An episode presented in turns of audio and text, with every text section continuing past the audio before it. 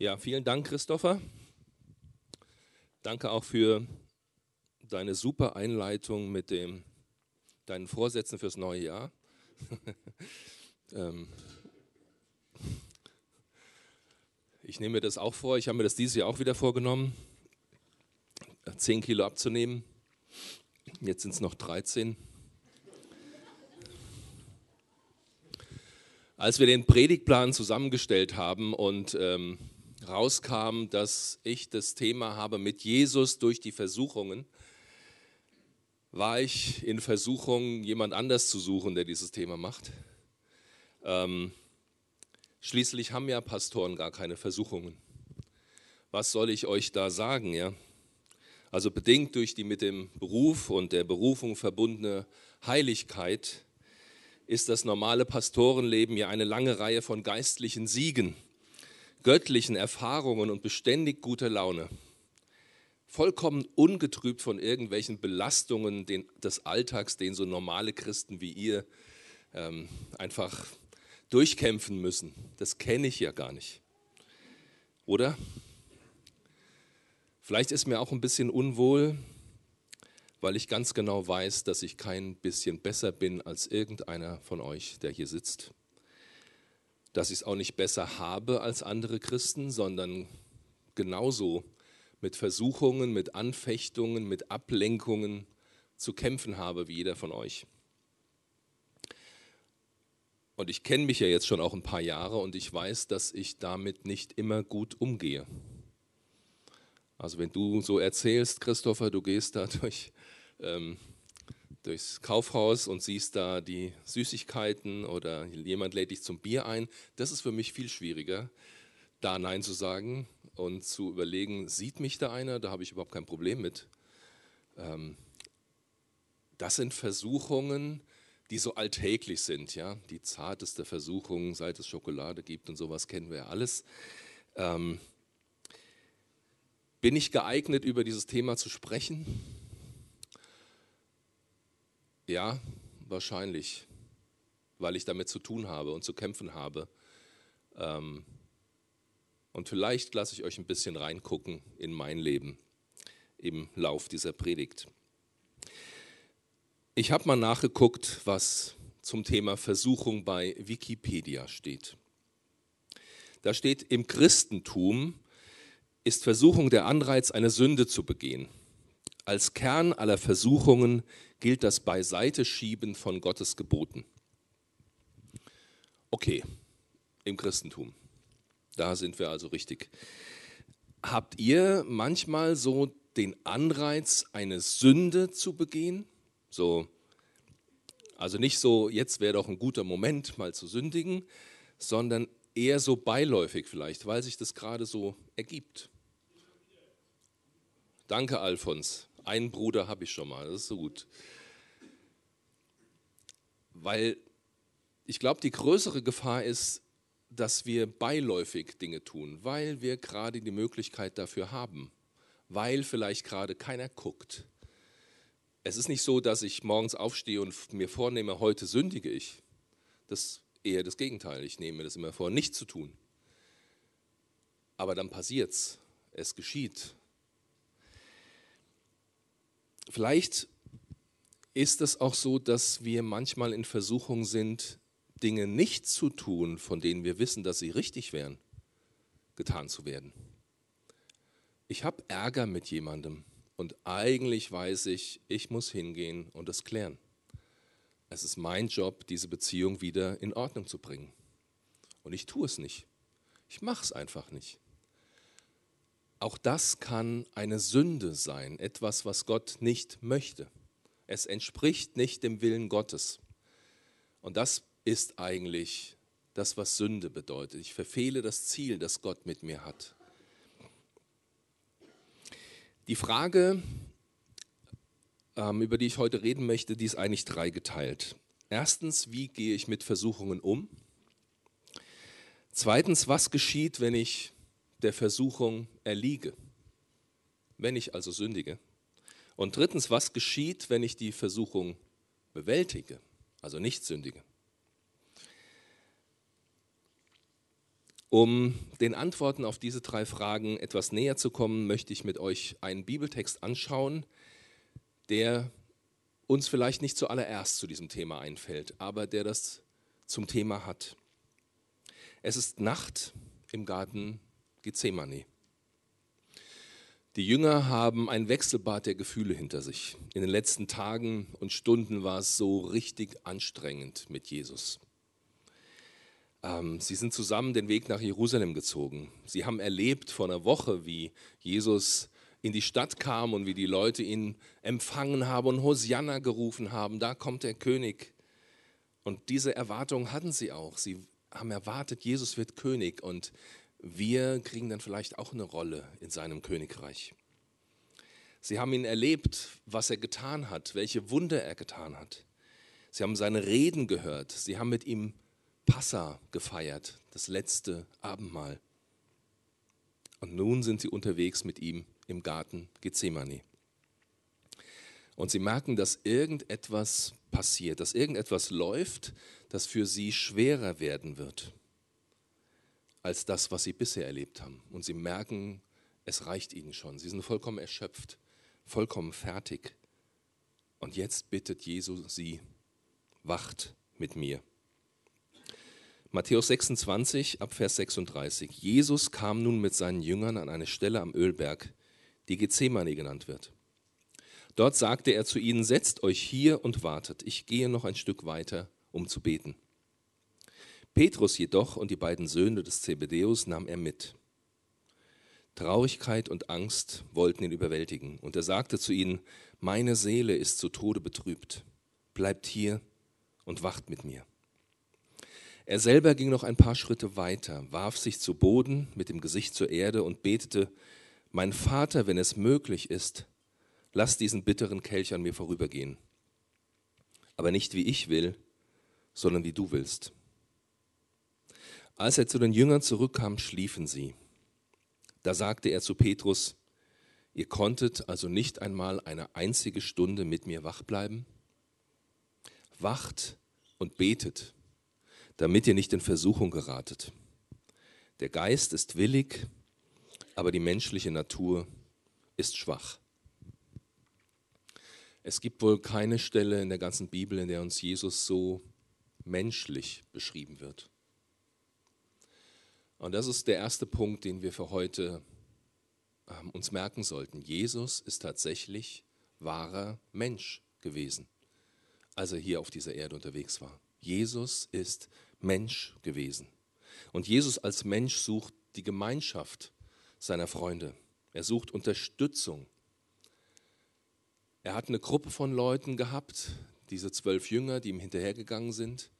Und er hatte drei, mit denen er eine ganz enge Beziehung hatte. Und diese drei bittet er, mit ihm zu wachen. Er sagt, jetzt wird es echt schwierig für mich, Freunde. Helft mir, wacht mit mir, betet mit mir. Er ist nicht der freudestrahlende Überflieger, so von einem Sieg zum nächsten, guckt mal, was ich alles hinkriege, sondern er ist tatsächlich Mensch. Und er braucht Gemeinschaft seiner Freunde. Und die schaffen es nicht. Sie schaffen es nicht. Die nutzen die nächste Möglichkeit und schlafen ein. Und als er zurückkommt und sie schlafen findet, da sagt er diese Sätze, wacht und betet, damit ihr nicht in Versuchung geratet. Die folgenden Stunden werden nicht nur für Jesus schwierig sein, sondern auch für seine Jünger. Und sie sollen beten, um dem gewachsen zu sein. Jesus wusste, was er mit Versuchung meint. Versuchung war für ihn nicht Theorie, Versuchung war für ihn auch ständiger Begleiter. Er wurde vom Teufel in der Wüste versucht. Er wurde natürlich mit den gleichen Dingen konfrontiert, mit denen wir als Menschen konfrontiert werden.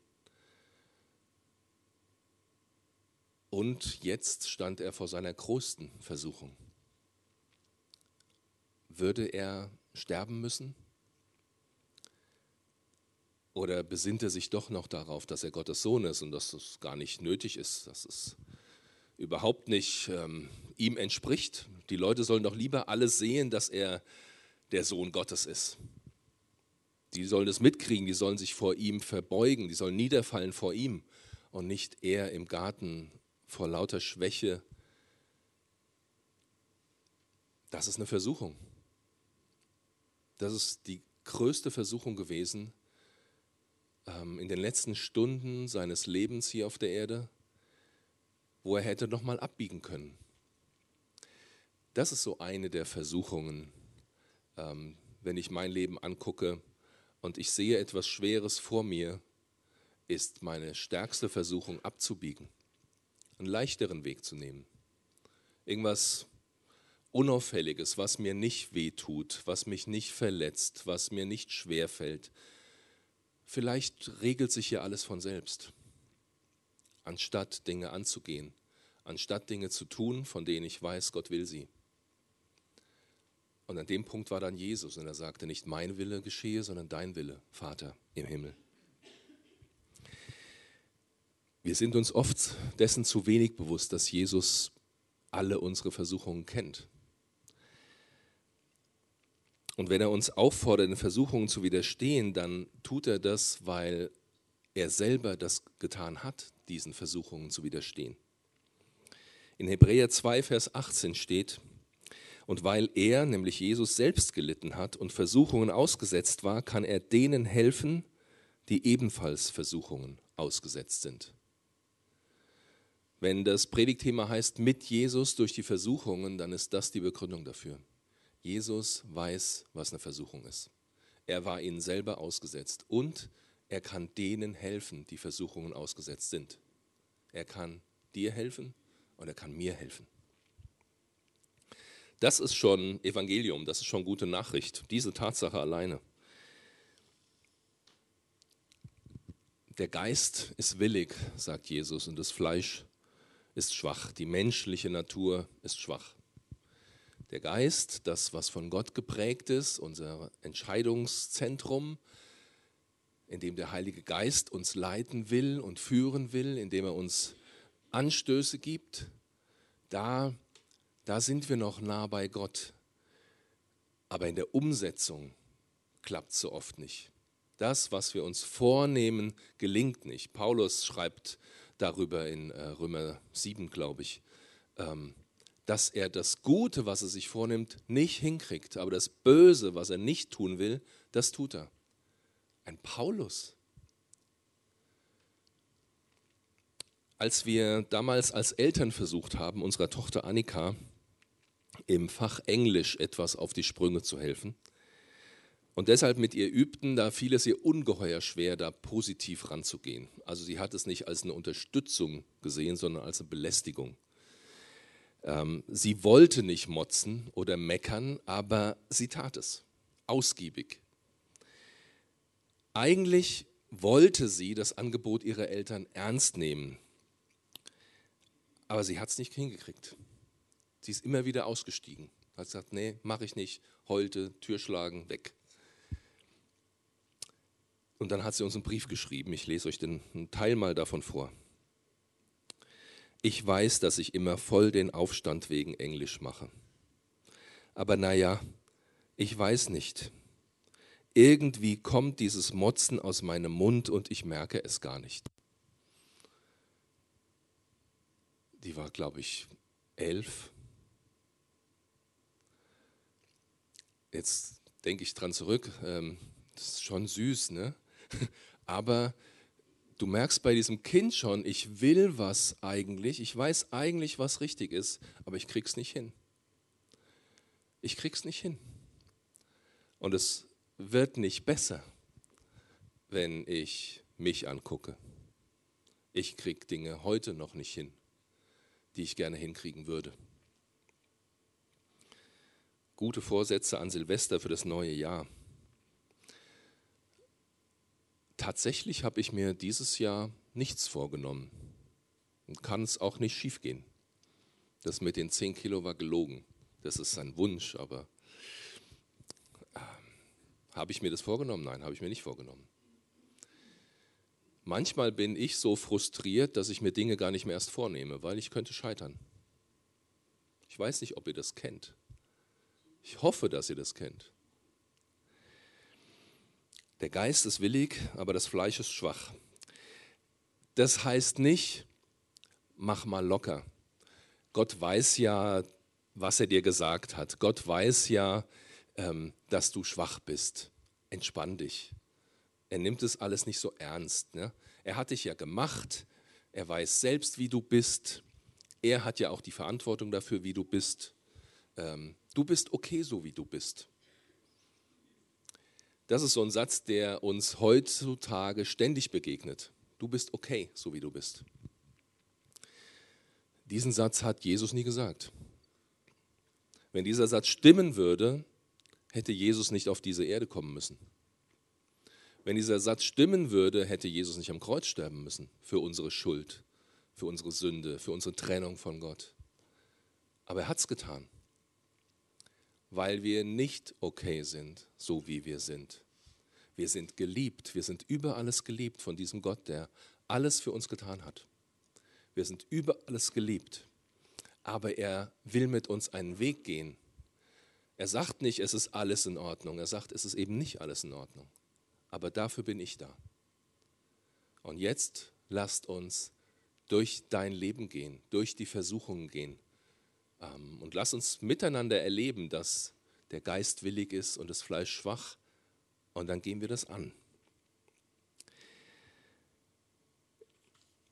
Unser erster Kampf gegen die Sünde ist ein Kampf, der da drin passiert. Ich treffe eine Entscheidung, was ich tue. Ich treffe eine Entscheidung, wie ich mich aufstelle gegenüber der Versuchung. Will ich ihr lange zugucken, sie sich entwickeln lassen? Oder treffe ich eine Entscheidung und sage, ah, nein,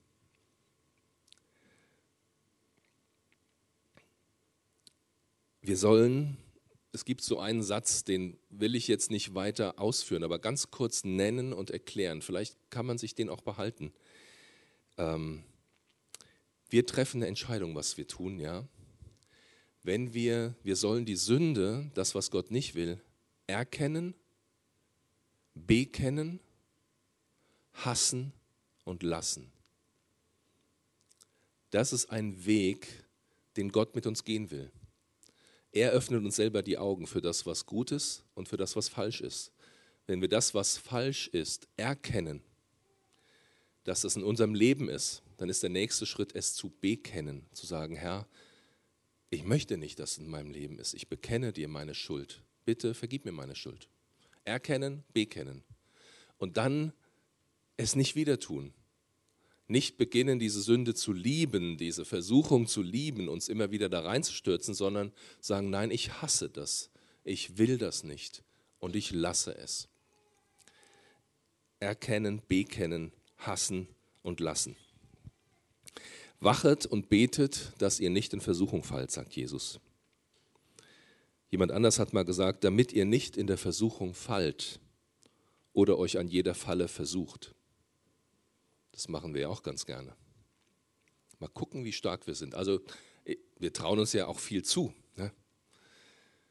Wir versuchen uns auch gerne mal anfallen und wundern uns dann, wenn wir in der Versuchung fallen. Jesus sagt, wacht und betet. Was heißt das, wachen und beten? Wachen heißt erstens, wachsam zu sein gegenüber dem Reden Gottes in meinem Leben. Hört ihr noch die Stimme Gottes? Hört ihr dieses leise Klopfen des Heiligen Geistes in eurem Leben? Kennt ihr das? Ich, wer hat sowas schon mal erlebt, dass er den Eindruck hatte, mir sagt Gott gerade was? Zeig, hebt einfach mal die Hand. Okay, Dankeschön. Ich kenne das auch. Ich merke, dass Gott durch den Heiligen Geist zu mir redet und mir Dinge sagt und mir Richtung gibt. Und meine Entscheidung ist, wie gehe ich dann damit um? Aber der erste Punkt ist, sei wachsam, höre zu, schaffe dir Möglichkeiten, in denen du zuhören kannst. Zweitens, wachen heißt auch, sei dir selber gegenüber wachsam. Weißt du, wo deine Schwachstellen sind, deine Probleme, die Dinge, die du immer wieder falsch machst? Der Punkt, wo du immer wieder andere Menschen verletzt? Oder der Punkt, wo du dich selber immer wieder verletzt und dir selber vorspiegelst, vormachst, du wärst nichts wert, wo Gott doch sagt, du bist mir alles wert? Jeder von uns hat solche Lieblingslandeplätze, sag ich mal, für schlechte Ideen, für den Teufel, für das, was er in unserem Leben kaputt machen will. Jeder von uns hat solche Lieblingslandeplätze. Es ist gut, wenn wir sie kennen.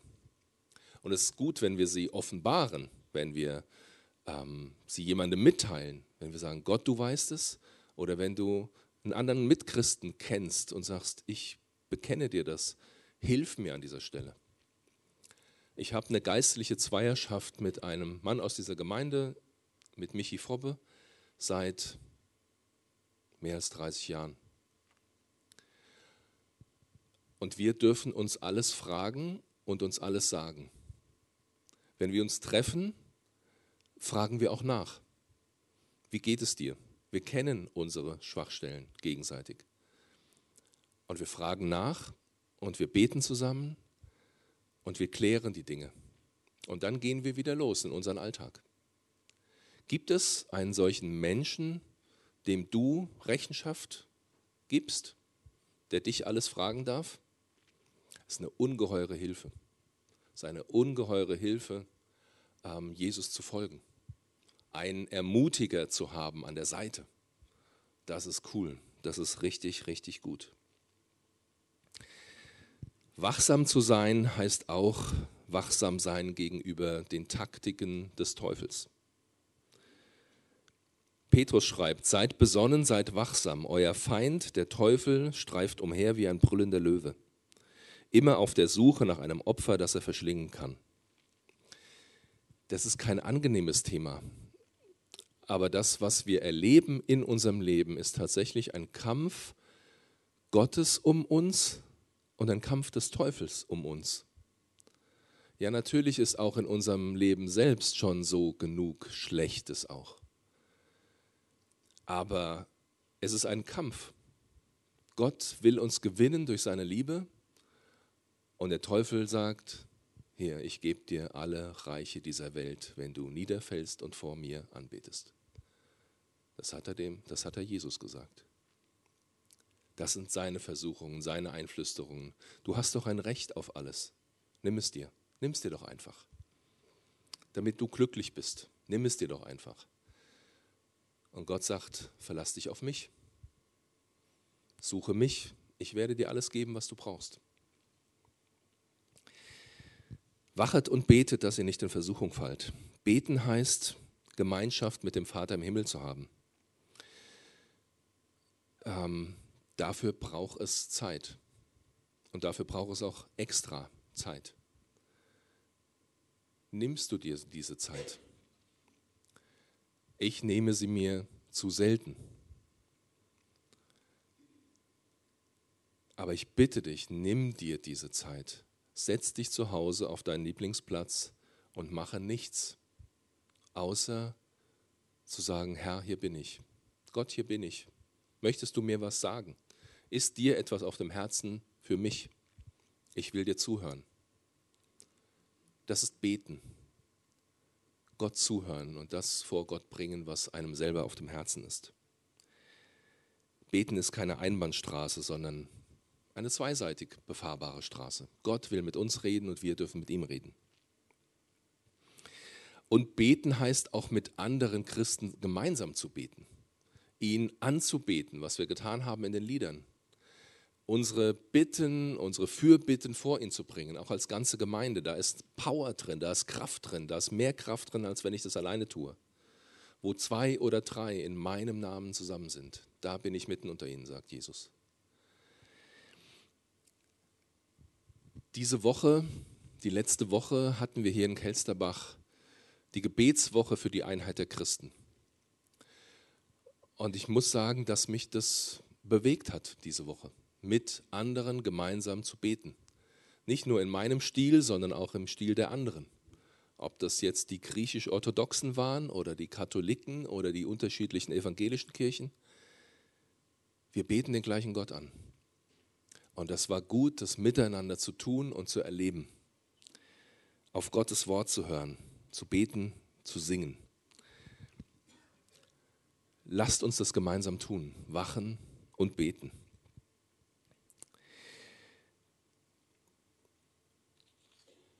Manchmal ist auch gar kein großer Gebetskampf nötig. Das gibt es.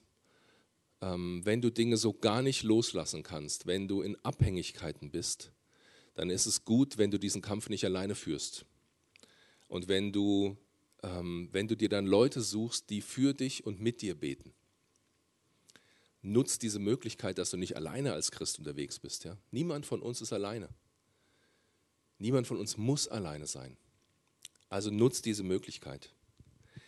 Manchmal reicht es auch einfach nur, das zu tun, was wir schon als richtig erkannt haben. Gehorsam zu sein, heißt das. Ein Lieblingsthema, was Versuchungen anbetrifft in unserer Gesellschaft, ist ganz sicher Pornografie. Pornografie in allen ihren Ausprägungen. In der Hessenschau kam letzte Woche folgende Information. Jeder zwanzigste Erwachsene ist süchtig nach Pornos. Jeder zwanzigste. Fünf von hundert. Hier drei. Abhängig von Pornos. Eine neue Studie der Uni Gießen untersucht, wie ihnen zu helfen ist. Etwa 5% der erwachsenen Bevölkerung leide unter Pornografie-Sucht, sagt Studienleiter Rudolf Stark. Er ist Professor für Psychotherapie und Systemneurowissenschaften in Gießen und leitet ein Konsortium, das Behandlungsmöglichkeiten untersuchen will. Betroffen seien etwa viermal mehr Männer als Frauen. Er sagt, wir beschäftigen uns seit zehn Jahren damit, wie wir Betroffenen dabei helfen können, diese Probleme zu überwinden. Dazu haben wir verschiedene Studien durchgeführt und ausprobiert, was bei diesem Störungsbild am besten hilft. Und die Hessenschau fragt zum Beispiel, und er sagt, es ist wichtig, über verschiedene Techniken die Impulskontrolle zu erhöhen. Eine zentrale Frage hierbei ist, was kann ich ganz konkret tun, wenn ich einen sehr starken Druck zum Pornografiekonsum spüre? Beispielsweise, sagt er dann, kann eine Verführungssituation am PC gelöst werden, indem man sofort den Raum mit dem PC für ein paar Minuten verlässt. Da musste ich schmunzeln. Das ist eine gute Regel. Das ist eine echt sinnvolle Maßnahme. Wenn die Versuchung dich erwischen will, hau ab. Geh weg. Geh weg. Oder wie Gandalf im Herr der Ringe sagt, flieht. Haut ab. Weg. Weg von der Gefahr. Ja, versuch dich nicht an der Falle. Versuch dich nicht an der Falle, sondern hau ab.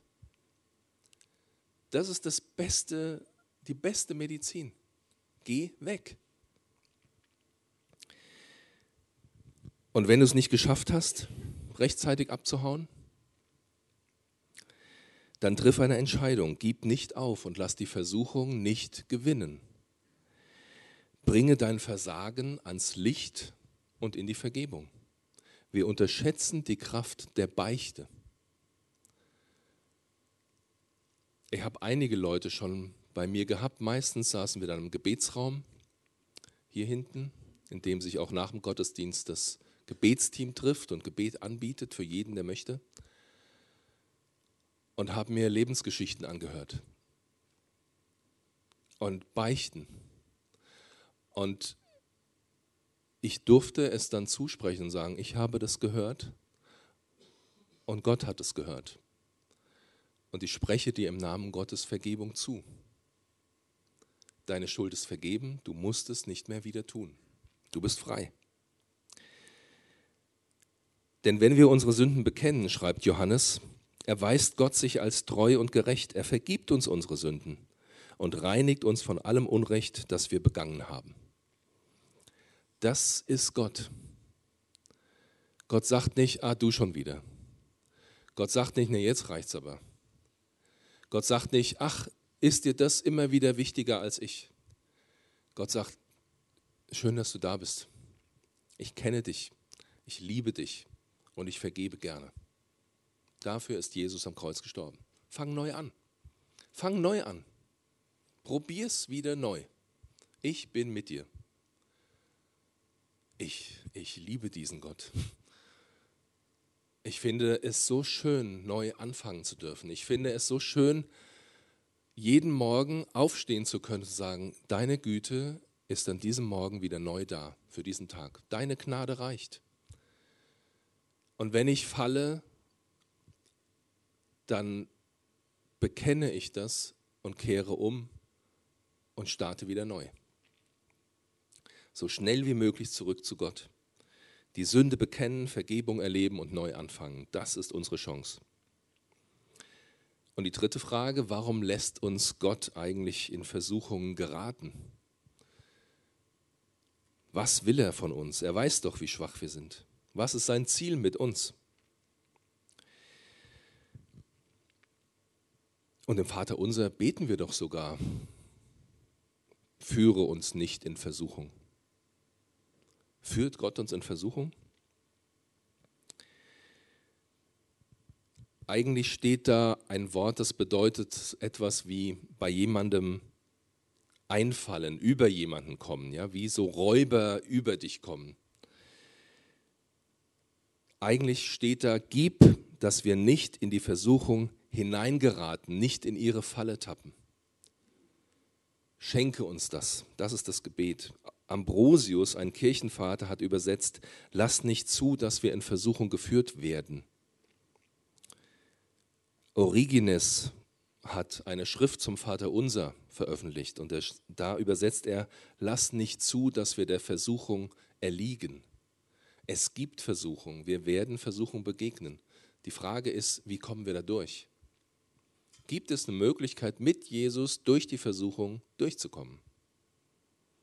Thomas von Aquin hat gesagt, Vater im Himmel, lass uns der Versuchung nicht erliegen, bewahre uns in der Versuchung, dass wir nicht von dir abfallen.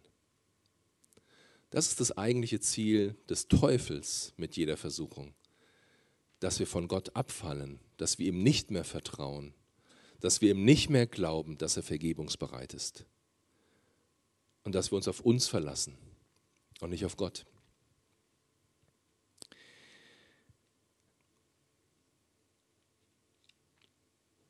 Ein französischer Theologe hat mal geschrieben, Gott führt nicht in Versuchung, Gott liebt. Aber er packt uns nicht in Watte, um uns vor allem zu bewahren. Er wollte nicht, dass es in der Welt zugeht wie in jenem Priesterseminar, in dem man jedem Schüler zwei Aufseher an die Seite stellte, um sicher zu sein, dass sie sich anständig benehmen und um alle Gelegenheiten zur Sünde von ihnen fernzuhalten. So soll das nicht sein. Gott hat uns in diese Welt hineingestellt mit ihren Fragen und Herausforderungen und Versuchungen und er will mit uns durchgehen. Versuchung bedeutet sowohl Versuchung im Sinne von Verführung, jemanden vom rechten Weg wegbringen, als auch Prüfung im Griechischen. Versuchung und Prüfung. Und Prüfung bedeutet, jemanden zu testen, jemanden vor Augen zu führen, wo er steht, wenn wir Tests geschrieben haben früher in der Schule, dann wussten wir danach, wo wir stehen mit unserer Erkenntnis. Dann wurde uns das vor Augen geführt, wie unsere Position aussieht und wo noch Mängel sind, wo wir nochmal nacharbeiten müssen, bevor die richtige Klassenarbeit kommt. Jakobus schreibt, seht es als einen ganz besonderen Grund zur Freude an, meine Geschwister, wenn ihr Prüfungen verschiedenster Art durchmachen müsst Ihr wisst doch, wenn euer Glaube erprobt wird und sich bewährt, bringt das Standhaftigkeit hervor. Und durch die Standhaftigkeit soll das Gute, das in eurem Leben begonnen hat, zur Vollendung kommen. Dann werdet ihr vollkommen und makellos sein und es wird euch an nichts mehr fehlen. Wenn Gott uns in Prüfungen führt, wenn Gott uns Versuchungen schickt, zulässt, dann will er, dass wir sie bestehen mit seiner Hilfe. Sein Ziel ist, dass wir unsere geistlichen Muskeln einsetzen und trainieren in diesen Zeiten.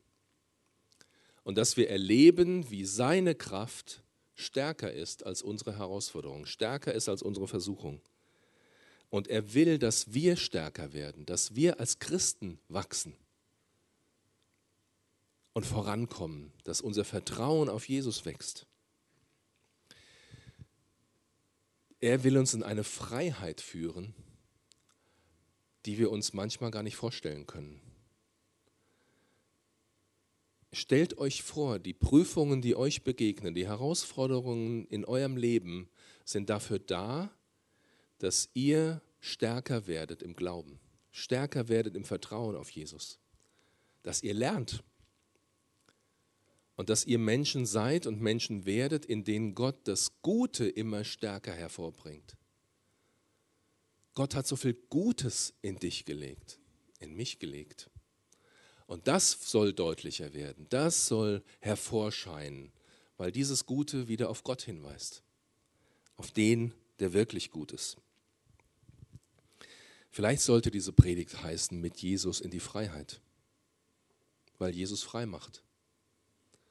Weil Jesus frei macht. Persönliches Wachstum im Glauben will er uns schenken, Bewährung, Standhaftigkeit. Er will in uns das Beste zum Vorschein bringen. Und dazu möchte ich dich und mich herausfordern und einladen, Gott dazu vertrauen, dass er mit uns vorangeht unser Job ist es zu wachen und zu beten, damit wir in der Anfechtung nicht fallen, damit wir in der Versuchung nicht auf die Schnauze fliegen. Jesus ist mit uns in all dem und er weiß, wie es uns geht. Und er ist derjenige, der uns durchbringt. Jesus Christus, der Sohn Gottes, weiß, was Versuchungen sind. Er hat ihnen widerstanden ohne selber Gott untreu zu werden. Die Bibel sagt, er hat keine Sünde.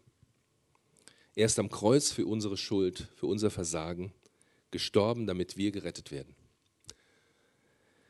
Er ist barmherzig.